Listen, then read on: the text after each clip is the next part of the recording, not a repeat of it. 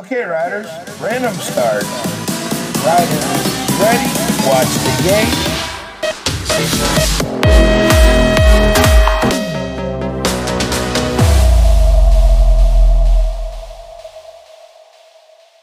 Hola amigos, un nuevo episodio de MX Podcast. Mi nombre es Pablo. De aquí, capítulo 93, con Priscila Estebaux, Carnaval. eh, carnaval que acaba de pasar hace dos semanas, Episodio. pero sí. número 93, que deberíamos haberlo hecho hace como dos meses porque empezamos diciendo que este podcast sería dos veces a la semana, no cada vez que nos dé la gana. Pero bueno, no voy a prometer nada esta vez. Que luego falla. La semana pasada grabamos dos y el problema con el segundo fue que el primero no se grabó la voz de Raúl. No, el, el segundo fue que no se grabó la voz de Raúl. Y oye, podríamos hablar de ese tema, ¿eh? No me acuerdo cuál era, pero podemos rescatarlo. Está todo escrito, todo hecho. Ahora lo reviso y hacemos ese. El podcast del Eh, siguiente, ¿no?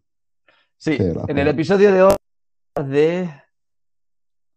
Un poco preparado, no sé ni cómo se llama el episodio. Eh, se llama ¿Por qué los europeos siempre ganan en Estados Unidos? Resumen de Rockhill y... y eso. Un poco largo. No. Para el SEO lo de- Y eso a lo mejor va un poco mal, pero por el resto está bien. Vale, pero no era era Houston. Así que lo puedo poner entre paréntesis. Bueno, eh, eh, están haciendo los, los- Este fin de han corrido el Lone Star Nationals en el circuito de Houston, donde se iba a hacer el Mundial en 2020, que no se pudo hacer. Todos sabemos por qué. Y no lo voy a decir porque cada vez que digo esa palabra, me aparece una advertencia cuando voy a subir el podcast en plan, ¿has leído las, has leído las políticas de Spotify? Y, y yo, lo siento, no he dicho nada. Lo siento, no, no lo has leído. La verdad que el circuito está bien, circuito americano muy fácil. Eh, y cada día lo están haciendo más fácil porque la primera recta tenía un, era un step up súper alto, chulo, luego un doble, pero un doble raro, feo de cojones, que la, la primera, la rampa del doble era muy alta y la caída muy bajita. Entonces todo el mundo lo hacía ahí medio saltando mal y yo me acuerdo que me lo hacía manual desde abajo, manual, y, y pillaba la setita del Mario, ¿sabes? Salía ahí en el grupito, pero conforme llegaba a eso me escapaba. De hecho, creo que quedé segundo un día, tercero otro. Porque me metieron en, me metieron en la primera curva. Iba yo por fuera. Eh, además, en ese circuito, desde la valla de 8, de, perdón, de 5 metros, la 8 me parece mil veces mejor que la 1, ¿eh? Se recorta muchísimo la 1 hasta entrar. A lo mejor el interior de la curva está más o menos, para que te hagas una idea, en la valla 4 o la 5. Joder. Entonces, si llegas como una hora desde el 8, nadie te molesta acelerando por fuera y lo único que tienes, pues si alguien ha salido más fuerte que tú desde dentro, pues te va a meter. Pero la probabilidad de que se toquen dentro es muy alta. No sé, así como notas. Si alguien me ha corrido a Houston, me dice, vaya, otro, creo. Que Campeonato del Mundo 2020 y no sé qué, creo que lo han puesto. Mm, Sí. Bueno, pues este fin de ha habido, eh, por un lado, Campeonato de Estados Unidos, es donde dan el- la bandera de, en plan, el título de campeón de Estados Unidos. Ah, era este T1, finde. eh, creo que sí. Eh, por lo menos cuando yo estuve fue ese fin de. Que de hecho me acaba de salir hoy, hoy hace tres años, y tengo una foto ahí con Mosquito y, y todos mis amigos venezolanos eh, en el circuito. Y, y bueno, viendo las carreras y a un poco al debate que ha hecho 15 en Instagram y, y Christopher Lebeck en Facebook, si no me equivoco, eh, si nos vamos a las finales, todas las de los de élite, de categorías pro, en chicos, los tres días ha habido un solo, en plan, en Elite Men, ha habido un solo corredor americano. Eh, viernes, Cam Wood, si no me equivoco, eh, quedando séptimo. Sábado, Corben Sará, qued- quedando sexto. Y, y uno, dos, tres, europeos, euro- bueno, ¿Qué? la final del viernes, Simón Mancuar primero, Izar Kennedy segundo y Diego Arboleda tercero. Qué increíble son- las curvas de Diego Arboleda, tío. Son otro puñetero rollo. Bueno, y Nick Kidman también adelantando dos en la segunda curva y a para nada de meterle la última recta a, a Arboleda. Eh, me acuerdo que esa última curva te despistas un poco y te sales, ¿eh? Pasa como, como pasaba en el indoor de San Etienne, te despistas un poco y acabas fuera. Oye, tío, ¿tú sabes si... Es que me acabo de dar cuenta de que la camiseta de McLean antes salía la bandera de Australia, pero en la foto del podium de, de ayer, no, del domingo, sale con la bandera de Estados Unidos. A lo mejor se ha Eh, analizado. eh, eh, uh, uh, eh, o igual, igual es que le han dado la del equipo y le han puesto la de Estados Unidos, ¿eh? Ah, No sabría decirte, ¿eh? También es Igual posible. tiene, igual tiene las dos, los dos pasaportes. Pero sabiendo que es Full Tilt Radio, que el equipo es ese equipo americano de, de narices, ¿sabes? Pues Sí. igual, como, como el Alfa, como... Oh, ¿cuál era la otra marca de bicis que era malísima de la costa este, que tenían un, un equipazo de, en Estados Unidos increíble? Mongoose. Eh, no, no, no, pero Mongoose la, la han intentado internacionalizar más con pros, pero cuando estuve yo había una en concreto que, ¡oh! que debía de vender, o sea, que vendía un montón en Estados Unidos, pero la típica marca que no sale de Estados Unidos, y era como que la grande de la costa oeste era Alfa y la grande de la costa este era, y ahora mismo no caigo. La que van todos de naranja. Eh, uf, no lo No. sé. No, no, no. Eh, Ah, la- el, el Olton Crew. No, no, pero eso es, eso es un club de, o sea, es un club, es un equipo más de Florida, así que es más de costa este. Eh, pero esos no tienen, en plan, corren con Yes. Es una marca de la que yo te digo. Mm. Mm.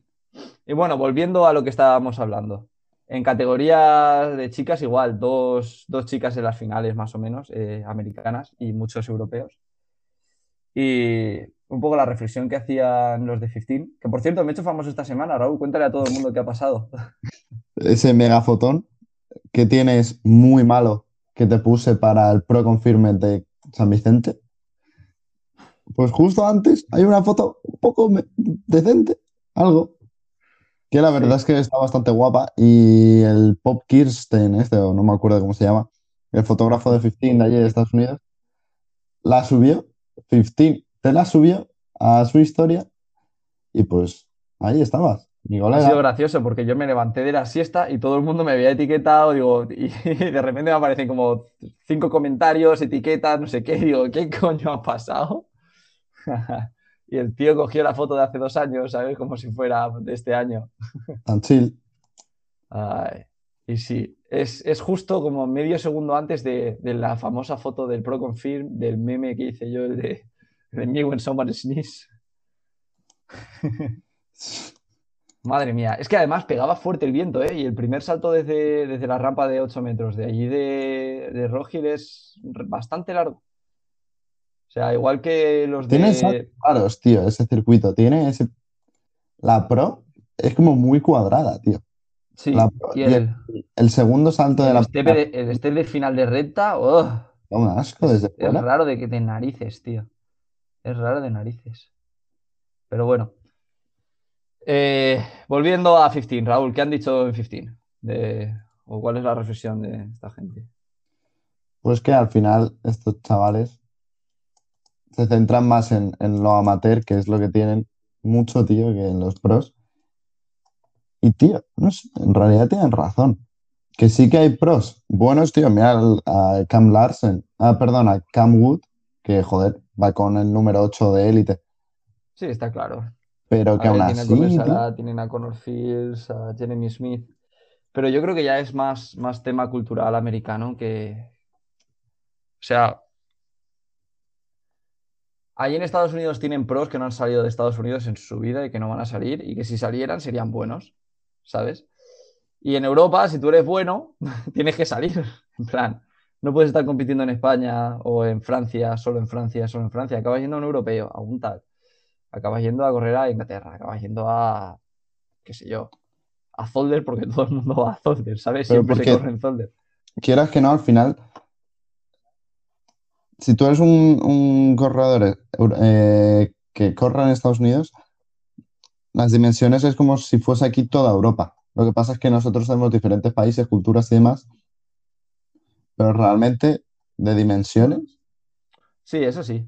También otra cosa que otra cosa que he comentado en alguno de los podcasts eh, de las diferencias del BMX entre Europa y Estados Unidos es que allí tú eres senior, 17-24, o sea, bueno, ahí 17-20, 21-24, 25-29, si no me equivoco, y realmente no te hace nada de nada de falta eh, subir a pro porque vas a conseguir un equipo, si eres bueno, vas a conseguir un equipo que te ponga la bici.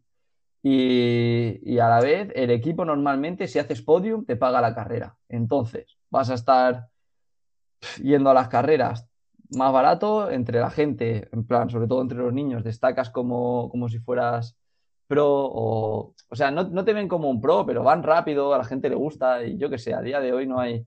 Para lo que vas a cobrar, seguramente te salga más a cuenta ser amateur. Yo si fuera ya a vivir a Estados Unidos intentaría buscarme un equipo y correr en, en 25-29 más que, más que meterme a pro. Lo tengo clarísimo. Bueno, pero es que tampoco me metería a pro aquí en España, así que... pero por otros motivos de los que podemos hablar otro día. ¿Algo más que añadir, Raúl, en este podcast que se está haciendo largo? No mucho, no mucho. Al final no había resumen de la Copa de España. el próximo podcast. Tampoco ha sido tan interesante, ¿no? Y eso que no me ha sido. Mm, Resumen Express. ¿eh? No, venga, hacemos, hacemos otro episodio. Vale. Eh, esto es todo por hoy. Si queréis escuchar cómo va a ser y cómo fue la Copa de España, eh, nos vemos en el próximo episodio del jueves. Y nada, un abracito. Adiós.